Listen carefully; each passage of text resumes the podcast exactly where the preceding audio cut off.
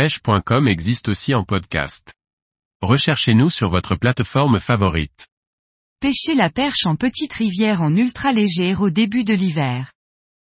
Par Julien Lecouple. Chaque année je rejoins, au début de l'hiver, les berges d'une petite rivière que je connais très bien.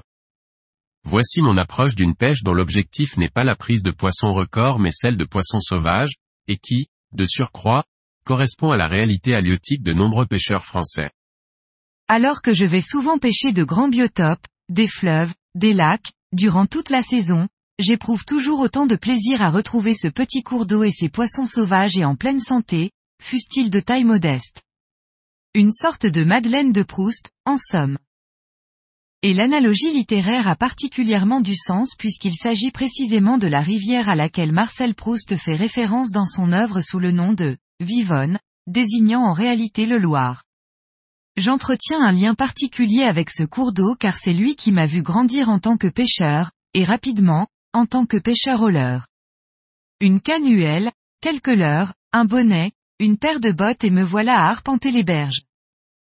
J'affectionne particulièrement l'ambiance qui se dégage à cette saison, le froid sec, la lumière rasante du soleil tout au long de la journée.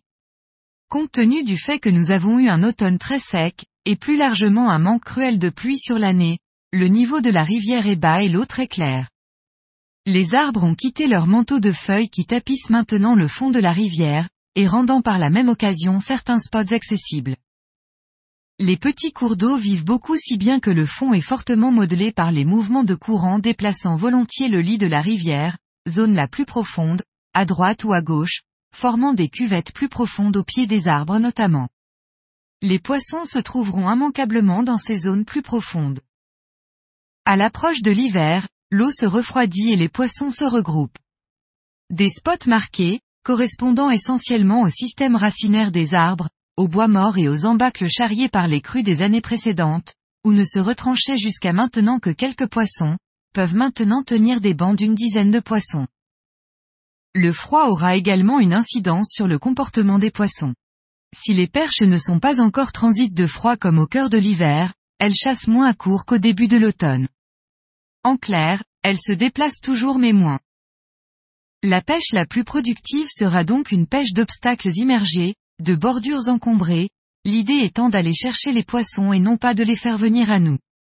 De plus, il sera impératif de s'adapter au changement d'humeur des poissons, cela passant notamment par le fait de présenter son leurre de la manière la plus précise, naturelle et fine possible, qui plus est dans des eaux claires.